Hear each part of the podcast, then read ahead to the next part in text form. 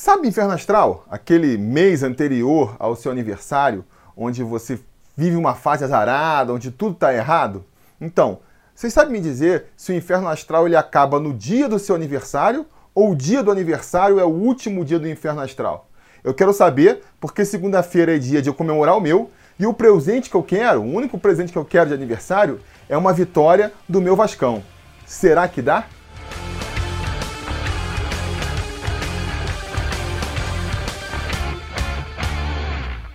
Fala, torcida vascaína, Felipe Tiru de volta na área para falar de jogo do Vascão, porque nessa segunda-feira, às 6 horas da tarde, com transmissão exclusiva pelo Premier FC, o Vasco recebe o Ceará em São Januário pela 23ª rodada do Campeonato Brasileiro da Série A.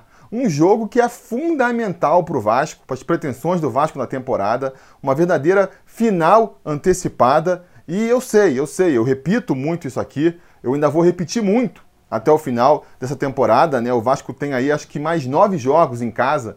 Em todos eles, eu vou falar que o jogo é fundamental para as pretensões do Vasco na temporada.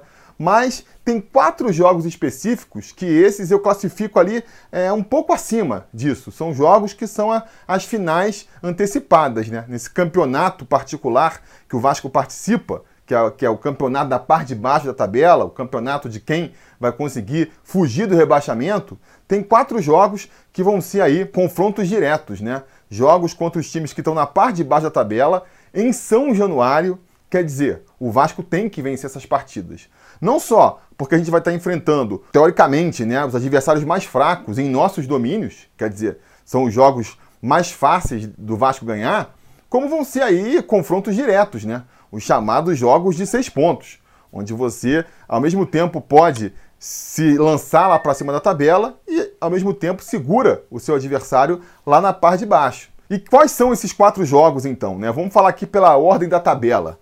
Goiás, lanterna da competição, a gente vai enfrentar em São Januário. Botafogo, atualmente vice-lanterna, a gente enfrenta em São Januário. Curitiba, antepenúltimo, também na zona de rebaixamento, a gente enfrenta em São Januário. E o Ceará, que a gente vai enfrentar agora, né? Tá um pouco mais acima da tabela aí, mas eu coloco como brigando com a gente também. Inclusive, ele ilustra bastante esse jogo agora de segunda-feira, ilustra bastante esse segundo motivo que eu falei do, do jogo de seis pontos, né? O confronto direto. Porque o Vasco está atualmente com 24 pontos, o Ceará está com 26. Ou seja, se a gente vence esse jogo, a gente pula lá para cima da tabela e ultrapassa o Ceará.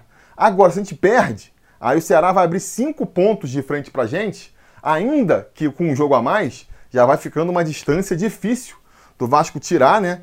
Ainda mais vendo o que, que o Vasco está jogando aí nos últimos jogos. Então são partidas decisivas, né? São partidas que, que vão aí é, ditar qual vai ser o caminho que o Vasco vai trilhar nesse final de temporada, porque contem aqui comigo, o Vasco tem 24 pontos. Consegue vencer esses quatro jogos, são mais 12, vai a 36. Não tá com a vida ganha ainda, não é que pode relaxar mesmo ganhando esses quatro jogos, ainda vai ter que batalhar aí para ganhar mais um, dois joguinhos, colecionar mais um tantinho de empates aí para conseguir chegar ali nos 44, 45 pontos que já devem ser o suficiente para levar o Vasco do rebaixamento. Então, não é garantia de nada ganhar esses quatro jogos. O problema é, se não conseguir ganhar nem esses quatro jogos, aí, amigo, aí é para o alerta ficar ligado no último, porque é aquela pergunta, né? Se não ganha desses caras, vai ganhar de quem? Como é que você vai imaginar o Vasco ganhando aí mais é, 20, 22 pontos até o final do campeonato se não consegue nem ganhar esses jogos? Daí a importância dessas partidas, por isso que eu estou pensando nesse jogo, desde pelo menos o empate contra o Fortaleza. Eu estou assim, cara, a minha preocupação já era esse jogo de segunda-feira. A gente foi jogar contra o São Paulo, conseguimos um bom empate lá, mas a minha preocupação era só a seguinte, cara, como é que a gente vai conseguir ganhar do Ceará? Porque a, a, a tática do Vasco, ela até se vira bem contra esses times que nem o São Paulo, jogos onde o adversário vai agredir a gente, né? O Vasco assumindo essa postura reativa, que nem se convencionou chamar agora, é, até funciona, até eventualmente funciona contra equipes mais fortes, jogando fora de casa. Tem que o Vasco é, é pressionado, acaba no contra-ataque ali, achando um gol, depois não consegue segurar ali o ataque do adversário, acaba cedendo um empate, né? O que não deixa de ser um, um bom resultado. O problema é o seguinte, não dá para projetar jogando o estilo de futebol que o Vasco jogou contra o São Paulo, ele conseguiu uma vitória contra o Ceará. Porque o Ceará ele vai ser o oposto do que foi o São Paulo no Morumbi, né? Vai ser um time que com certeza vai vir para São Januário todo retrancadinho lá atrás, esperando o Vasco, ou no máximo fazer uma marcação lá em cima, mas é o Vasco que vai ter que tomar as rédeas da partida, né? O Vasco que vai ter que tomar a iniciativa do jogo, que nem se fala. Então, não vai dar para estacionar o ônibus lá atrás, chamar o Ceará para o seu campo e torcer para jogar no contra-ataque. Porque se fizer isso, vai terminar empate. Vai terminar empate, né? É, é isso que me preocupa, porque a gente vê o jogo do Vasco, o, o Sapinto conseguiu arrumar essa parte defensiva do, do, do Vasco, isso é de, de, se exaltar, sim. Ele viu um Vasco completamente organizado quando chegou, e a gente sabe, começa então arrumando a casinha. Acho até que o português tomou um susto ali, não esperava ver a situação ali tão complicada para o Vasco, mas começou arrumando a casinha, o que é bom, né? Se a gente tivesse ali naqueles nove jogos que a gente passou sem vencer, se a gente tivesse conseguido alguns empates a mais não estaríamos na draga que estamos agora, mas não vai ser suficiente. Não vai ser suficiente daqui para frente. Que nem muitos já apontaram também, né? É, seria muito mais valioso para o Vasco conseguir uma vitória contra o Fortaleza e depois perder para o São Paulo, né? Não só porque a gente teria um ponto a mais, mas também porque a vitória é critério de desempate, né? E se a gente seguir essa atuada daqui até o final, ah, arrancando empatezinhos aqui contra adversários é, mais fortes, mas deixando de vencer os jogos que tem que vencer, não vai ser suficiente pra gente. Não vai ser suficiente. Maneiro, legal que o Vasco conseguiu aí um empate contra o São Paulo, um empate contra o Defensa e Justiça jogando fora de casa, mas a gente tem que conseguir vencer também os fortalezas da vida que a gente vai enfrentar em São Januário. E esse é o desafio do, do Vasco, né? E do Sapinto. O Vasco, de maneira geral, na, na temporada, né? Nunca conseguiu mostrar um ataque realmente é, operante. É, essa que é a verdade, nem com o Abel, nem mesmo com o Ramon mostrou, mostrou um ataque que criava muitas chances, sempre se fiou muito no, no alto aproveitamento do Germancano lá na frente. Mas com o Sapinto a coisa está meio que engasgada, né? A gente vê isso nos números do próprio português. Já são agora nove jogos do português à frente do Vasco. O Vasco conseguiu duas vitórias, duas derrotas e cinco empates. Cinco empates. Se a gente levar em consideração que as derrotas foram até derrotas ali injustas ou, ou, ou, suadas, né? A gente tem uma derrota pro Corinthians, com aquele golzinho no final cagado, né? Do, do Everaldo, quem lembra? A bola bateu ali no, no Henrique e acabou encobrindo o Fernando Miguel. E a derrota para o Palmeiras, que também foi um jogo duro ali, né? Teve o pênalti bobo do, do, Neto Borges. Ali era uma partida que eu acho que, pelo jeito que o Palmeiras estava pressionando, é capaz de projetar até que teriam conseguido fazer o gol, mesmo com o Neto Borges não dando aquela vacilada lá. Não, não sei, mas enfim, foram no mínimo derrotas é, vendidas caro, né? Derrotas onde o adversário teve que suar para vencer o Vasco, ao contrário do que a gente vinha vendo antes, né? É, onde o Vasco entregava facilmente a derrota para o adversário, tomou goleadas, jogos decididos ainda no primeiro tempo, então isso é bom. Mas por outro lado, tá falhando ofensivamente. Venceu só duas vezes também. Uma vez foi contra o Caracas, que é um timinho bem meia pataca, né? Ainda foi uma vitória que saiu ali no, no finalzinho da partida, num lance isolado ali pela direita, que culminou com o gol do, do Thiago Reis, né? E a outra vitória foi pro esporte, que já foi ali uma vitória mais categórica, mas também foi pro esporte, né? Foi pro esporte, é um time que tá mal aí, tá caindo pelas tabelas. Essa ser a única vitória do Vasco no Campeonato Brasileiro em mais de 10 rodadas, não deixa de ser preocupante também. Não deixa de ser preocupante. E a gente vai, na verdade, é acumulando empates vai acumulando empates.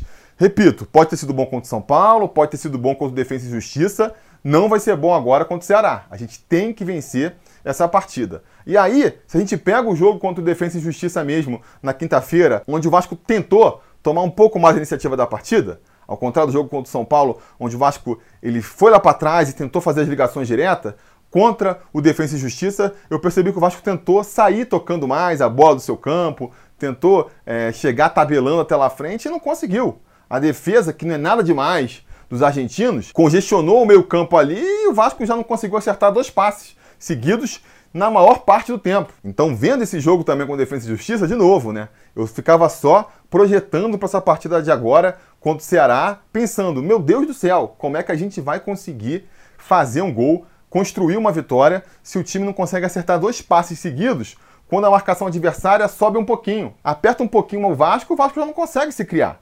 É por isso que eu acho que a gente vê o, o, o Cano tendo tão poucas oportunidades. Na verdade é que a bola chega ali no, na intermediária, o Vasco fica tocando de um lado para o outro, Se tiver que ir um pouco mais à frente, tentar achar um lançamento para um ponta, um passe mais qualificado na entrada da área, já não consegue, já perde a bola ali.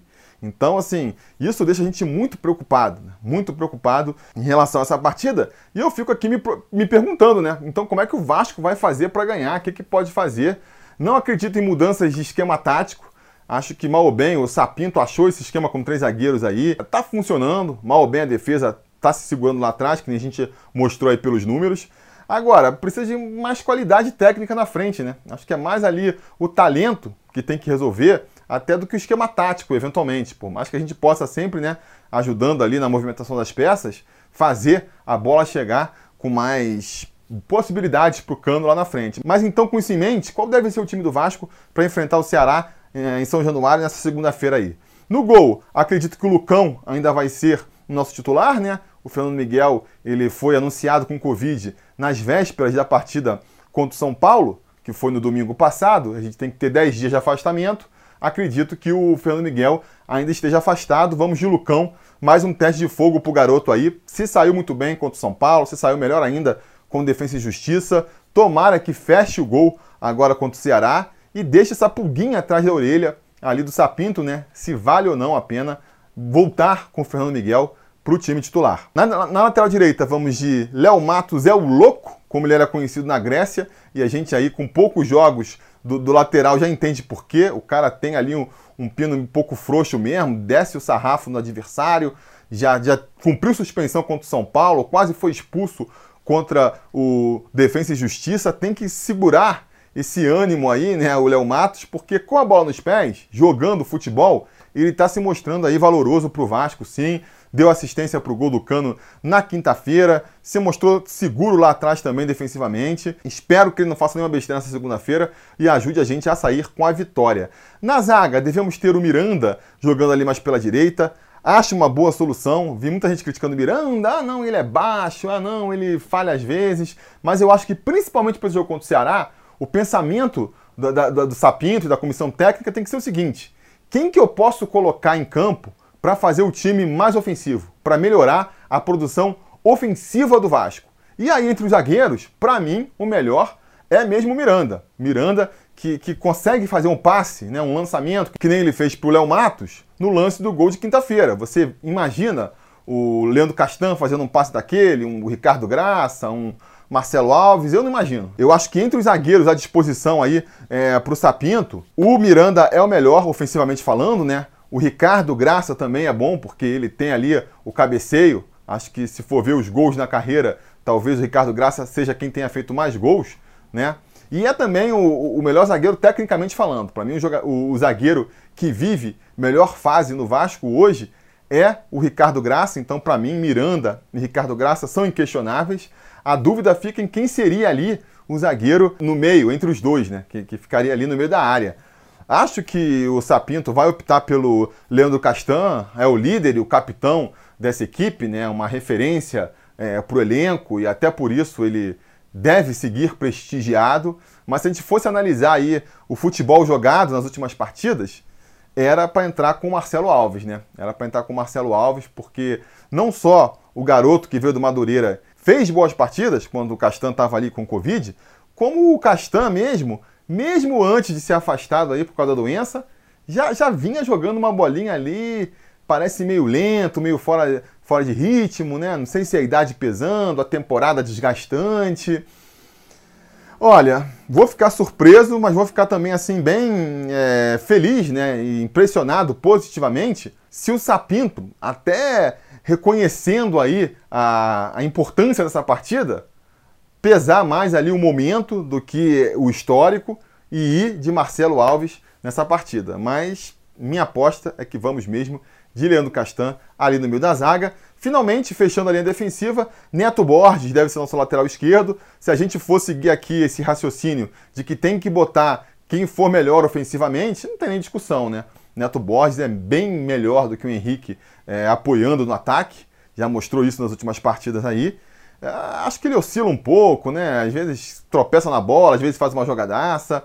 Vamos torcer para ele estar numa noite inspirada e ajudar ali pela esquerda do ataque vascaíno. Seguindo esse mesmo raciocínio, no meu campo, eu votaria com o Andrei. Né? O Marco Júnior teve oportunidade contra o São Paulo, era um jogo onde o Vasco é, previa que seria muito atacado, precisava ter às vezes um cara mais combativo, um cara que não oscilasse tanto, entrou com o Marco Júnior, fez uma boa partida. Contra o Defensa e Justiça, o Andrei estava suspenso, né? Tinha tomado o terceiro cartão amarelo contra o Caracas, então também não dava para jogar. Mas agora, amigo, agora é jogo pro Andrei. Ah, mas ele oscila demais. Ah, mas ele faz uma jogada e perde uma bola boba. Beleza, beleza, entendo aí as críticas ao Andrei. São muitas vezes justificadas, mas a verdade é que vai naquela linha do Miranda ali, né? Você imagina um, um Marco Júnior, um Felipe Bastos que seja, Bruno Gomes, dando ali os toques, fazendo os lançamentos, as enfiadas que o Andrei dá, pegando uma bola, driblando ali, fazendo uma jogada. É, até finalizando de fora da área, faz tempo que ele nem tenta fazer um chute de fora da área e que acerta, então faz mais tempo ainda. Mas enfim, é um jogador que, se você for pensar é, no apoio que ele pode dar para o ataque, ele tá, para mim está muito na frente desses outros. E como essa é uma partida em que o Vasco tem que se preocupar de vencer, eu acho que o Ceará vai pouco agredir o Vasco até. Eu acho que o Andrei seria a melhor opção, né? Ah, vocês podem falar nesse momento do Juninho. O Juninho é um caso à parte, né? A gente não sabe o que está acontecendo ali, por que, que ele não tem sequer chance no segundo tempo. Eu acho que também ele seria mais um segundo homem de meio campo, não sei se jogaria tanto como primeiro volante. Mas enfim, entre as possibilidades que a gente sabe que o treinador realmente está considerando, para mim, o Andrei é, sem dúvidas nenhuma, para essa partida, a melhor escolha. Ele ali do lado do Colo Gil, né? O Leonardo Gil, que chegou agora no time, né? E já virou uma referência. Ele virou ali o termômetro do time, né? Quando o Colo Gil vai bem na partida, o Vasco vai bem. Quando ele vai mal, a tendência é que o Vasco vá mal também. A gente viu isso nessa semana, inclusive, né? Fez uma bela partida contra o São Paulo, o Vasco jogou bem. Foi terrível contra o Defensa e Justiça, o Vasco fez uma partida terrível. Então, assim, vamos torcer para, até pelas características do adversário, do jogo, os companheiros em volta, é, o Colo Gil esteja num dia bom e faça mais uma excelente partida. Acho que a vitória do Vasco passa por isso também aí. Do meu para frente, vamos torcer aí pela volta do Benítez, né? Acredito que ele vai ser escalado para essa partida sim. Já cumpriu ali a quarentena da Covid. Existe uma dúvida se ele pode ser escalado ou não pela questão aí física, já que ele ficou muito tempo afastado, tá voltando para os treinos agora, então talvez seja poupado para o segundo tempo ali, aí a gente iria de Carlinhos. Mas eu espero que não. Eu espero que o, que o Benítez possa jogar desde o início da partida, vai entrar descansado, vai entrar podendo correr, pode entrar um pouco sem ritmo de jogo ali, por, por conta do tempo parado. É verdade, é verdade. Mas acho que o argentino, mesmo jogando mal, ainda é importante para essa equipe. A gente viu no jogo contra o esporte, por exemplo, onde ele não fez uma grande atuação, mas ainda assim o Vasco conseguiu sair com a vitória, né? E se a gente pegar os números aí, a gente vai perceber que desde que o futebol foi retomado, depois da, da parada da pandemia, o Vasco só vence quando o Benítez está em campo. Mesmo que o Benítez esteja jogando mal, a presença dele ali de alguma maneira interfere a ponto do Vasco conseguir sair com a vitória. Então, só por, por esse talismã aí, ó, já, já vale a pena botar o Benítez e acreditar que ele, mesmo que eventualmente esteja fora de forma aí, vai ajudar demais o Vasco a trazer esses três pontos para casa. Do outro lado, Gustavo Torres deve ter mais uma oportunidade, né? Até porque o Thales, se minhas contas não estiverem erradas, ainda vai estar tá cumprindo ali a quarentena por conta da Covid, então não tem nem muito o que pensar, né? Vai de Gustavo Torres ali aberto mais pela esquerda ou trocando, né? Acho interessante a gente ver ali os, os nossos pontas trocando de lado, às vezes o Benítez caindo pela direita, às vezes pela esquerda, a mesma coisa acontecendo ali com Gustavo Torres, dependendo de como o adversário estivesse armando ofensiva e defensivamente. É, não é um jogador super talentoso. Tenho visto alguns torcedores impressionados, pô, parece é, um riasco de penteado novo, é, um Ribamar que fala espanhol. É, galera, é isso aí mesmo. Quando ele começou a ser especulado, quem pesquisou um pouco sobre o jogador já sabia. É o jogador mais de velocidade, mais de ganhar ali na truculência, mais muito aguerrido. É, não é aquele jogador super técnico, né? Não vai ser o jogador que vai resolver os jogos sozinhos também. Agora, acho que pode ajudar. Acho que mal bem, ainda mais se a gente for comparar com o que o Thales vinha produzindo, Thales que é um jogador com muito mais potencial e muito mais talento do que o Gustavo Torres, mas se você for comparar o que ele vinha produzindo em campo em relação ao Gustavo Torres, eu acho que a gente já deu um avanço com o Torres. Acho que ele mal bem consegue criar umas chances de gol, né?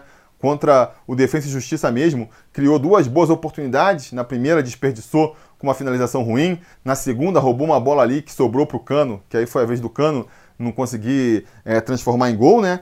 E acho que pode ajudar. De repente, até com a defesa adversária mais preocupada com o Benítez do outro lado. De repente, se realmente o Léo Matos e o Neto Borges subirem bastante também, puxarem ali os laterais adversários na marcação com eles, o André e o Cologil aparecerem com mais eficiência pelo meio. De repente isso vai abrindo a defesa adversária, né? Os zagueiros adversários vão tendo que se preocupar em várias frentes. Abre espaço pro menos talentoso uh, do pessoal de frente aí, que seria o, o, Gustavo Torres, brilhar, né? Aparecer ali com a vontade dele, com a velocidade, um lance de contra-ataque que eventualmente possa acontecer. Acho que, que pode acontecer também, né? Vamos torcer para a gente ter uma bela partida do Gustavo Torres ali, fazendo gol ou no mínimo servindo para o Germancano, que, que tem se mostrado aí o, o, o grande diferencial do Vasco na temporada, né? A gente fala aqui, e se não fosse o Germancano, o que, que seria do Vasco? Pô, o cara faz aí é, mais, sei lá, 80% dos gols do Vasco foram feitos pelo Germancano. Tem um aproveitamento absurdo. A bola chega uma vez para ele, ele consegue fazer o gol. E eu não tenho dúvidas de que se acontecer nessa segunda-feira, de novo, se a bola chegar para ele umas duas, três vezes, ele vai deixar o gol dele, né? Ou então pode ajudar também voltando mais ali, tentando armar o jogo, fazer o pivô, que nem ele tem feito, fez com bastante maestria também contra o São Paulo, né? Enfim, acho que se os companheiros ajudarem um pouquinho, o Cano vai brilhar novamente e eu não tenho dúvida de que uma eventual vitória do Vasco na segunda-feira passa pelos pés do Cano. Passa pelos pés do Cano.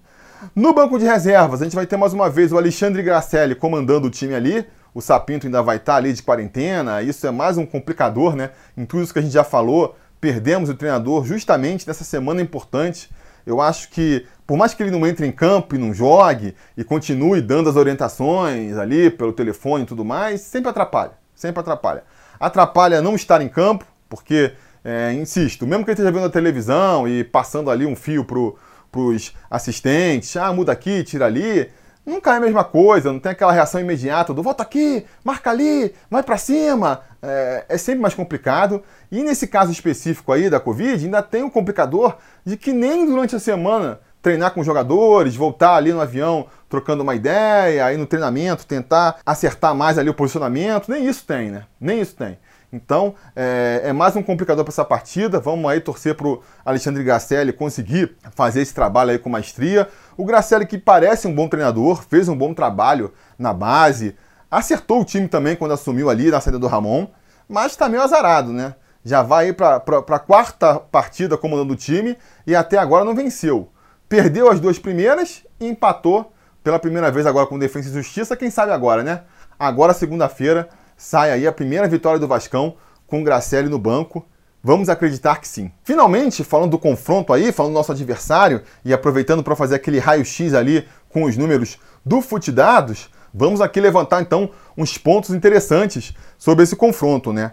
O Vasco, que atualmente é o 17º colocado na tabela, vai enfrentar o Ceará, que é o 15º. Se a gente for analisar a tabela aí pelos últimos seis jogos, né? Pegar o aproveitamento dos times pelos últimos seis jogos, a situação de ambos times melhora um pouco. O Vasco vai para 13º com seis pontos nas últimas seis partidas e o Ceará fica uma posição acima, em 12º, com sete pontos nas últimas seis partidas. Os dois times lutando muito, tendo muita dificuldade de vencer, mas conseguindo se garantir nos empates. O Vasco venceu uma vez e empatou três, o Ceará venceu uma vez e empatou quatro.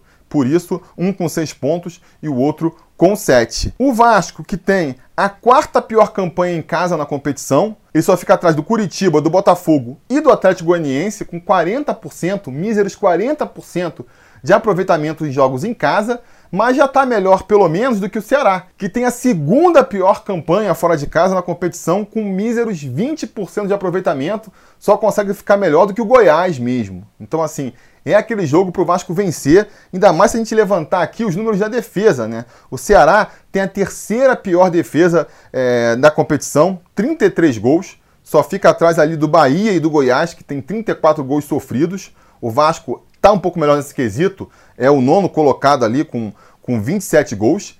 E desses 33 gols que o, que o Ceará sofreu no campeonato, 21, ou seja, dois terços dele praticamente, foram em jogos fora de casa. Então, quer dizer, o Ceará é um time que sofre muito fora de casa, né? Se a gente pegar aqui as sequências, a gente vai ver que o Vasco vem de três jogos invictos, mas por outro lado não vence há duas rodadas.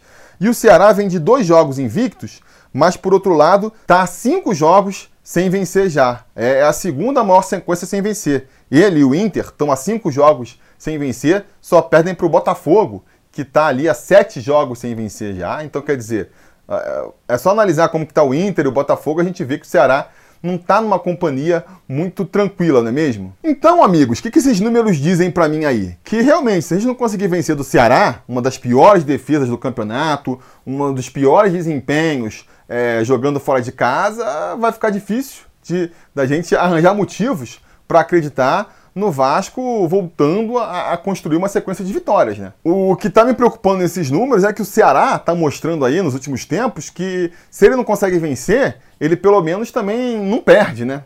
Conseguiu aí um número grande de empates nos últimos jogos, foram quatro nas últimas seis partidas, e o Vasco também não consegue, está aí com três empates nas últimas três partidas. É, meio que vai se encaminhando para mais um empate entre os dois times, o que seria é, realmente preocupante para o Vasco dado tudo que a gente falou aqui é, sobre a situação do nosso clube, não é mesmo? Diante disso, eu reforço aqui a minha preocupação com essa partida. Não posso dizer que estou confiante numa vitória do Vasco, mas sigo esperançoso. Acho que é possível vencer, né? Não é aquela partida que você fala, cara, não tem como. Muito pelo contrário, né? Acho que se o Vasco se esforçar um pouco mais, não estou confiante, porque se você vê os últimos jogos do Vasco, você é, não consegue imaginar aquele time que jogou aquela bola ali vencendo essa partida agora. Mas eu acredito que se a gente conseguir fazer uma transformação, não sei se é motivação, não sei se é a parte tática, não sei se é tentar tirar um pouco da parte técnica, pegar um jogador em bom dia, mas acho que não precisa de muito, não precisa de muito para a gente conseguir uma vitória contra o Ceará, que vai ser fundamental. E acreditando nisso, acreditando que a gente vai mostrar um algo a mais na segunda-feira, né? Meu presente de aniversário, é que eu vou postar no Vasco vencendo por 1 a 0 gol do Germancano não tem como imaginar muito mais do que isso, né? Sei lá, tomara, tomara, que para não ficar aqui é, desfalecendo na, na ponta do sofá no final da partida, o Vasco consiga, depois de abrir o placar ali, estender um pouco ali, é, dar aquela tranquilidade, um 2 a 0 3 a 0 que nem foi no primeiro turno, né? Ceará aí, uma das piores defesas. Tomara, tomara, mas 1 a 0 trazendo os três pontos para casa, eu já vou ficar bastante satisfeito, né? Então, esse é meu palpite. Mas vamos ver o palpite aí dos conselheiros que acertaram o último resultado, né? Acertaram 1 a 1 contra o Defesa e Justiça com o gol do Cano, que esses aí têm mais propriedade do que eu para falar qual vai ser o placar. Falem aí, conselheiros. E aí, pessoal do canal Sobre Vasco, tudo bem? Meu nome é Wagner Costa, sou conselheiro aqui do canal. Estou passando aqui para dar meu palpite para o próximo jogo do Vascão. É, infelizmente, dada essa fase aí difícil que a gente está passando ofensivamente, meu palpite não vai ser muito otimista dessa vez. Então vou, vou apostar aqui num 0 a 0 pro jogo contra o Ceará, tá bom? Saudações vascaínas. Fala torcida vascaína, tudo bem? Vamos vencer esse jogo contra o Ceará? A gente precisa, né? a gente precisa. Por isso meu palpite para esse jogo vai ser Vasco 1 a 0, gol de Germancano. Nosso artilheiro vai meter mais um gol e a gente vai sair feliz. A gente é tudo que a gente precisa, ok? 1 a 0zinho, tá tudo lindo, três pontos na conta. Até mais, gente, valeu. Fala torcida vascaína, aqui é o Benevides, conselheiro do canal Sobre Vasco, fui convidado pelo Felipe para palpitar para o jogo de amanhã às 6 horas contra o Ceará, é, em São Januário. Primeiro turno ganhamos 3 a 0 e tô confiante na vitória mas não como do primeiro turno. Gostaria que fosse, mas vou palpitar de forma mais tranquila. Eu, que sou cearense, também natural de Juazeiro do Norte, tenho acompanhado o Ceará também e tenho acompanhado mais ainda o Vasco, então não estou tão confiante no 3x0 como eu estava no primeiro turno. Mas vou palpitar no 1x0 com o gol do Cano e é isso. Saudações vascaínas. Então tá aí, foram lançadas as apostas, você tem o meu palpite, tem o palpite dos conselheiros Gato Mestre aí, dê o seu também aqui embaixo na caixa de comentários. Lembrando que se você for um apoiador do canal, seja lá no apoia.se barra sobre Vasco, seja sendo membro aqui mesmo no YouTube, você já está participando do nosso bolão aqui, do Troféu Gato Mestre, e o seu palpite aqui embaixo vai ser automaticamente computado aí no Troféu Gato Mestre, né? Você tem que deixar qual vai ser o placar e quem vai fazer os gols pelo Vasco, que é critério de desempate, não se esqueçam, tem uma galera que está esquecendo aí. Beleza? No mais é isso, vamos aí, mais esperançoso do que confiante, nessa vitória do Vascão. E se tudo der certo e nada der errado, assim que a partida acabar, a gente volta aqui para comentar o resultado. Beleza? Tá combinado? Então tá combinado. Gente vai se falando. A realização desse vídeo só foi possível graças ao apoio inestimável dos conselheiros do Sobre Vasco. Ajude você também ao Sobre Vasco continuar no ar, se tornando um apoiador em apoia.se barra Sobre Vasco ou sendo um membro do canal aqui no YouTube.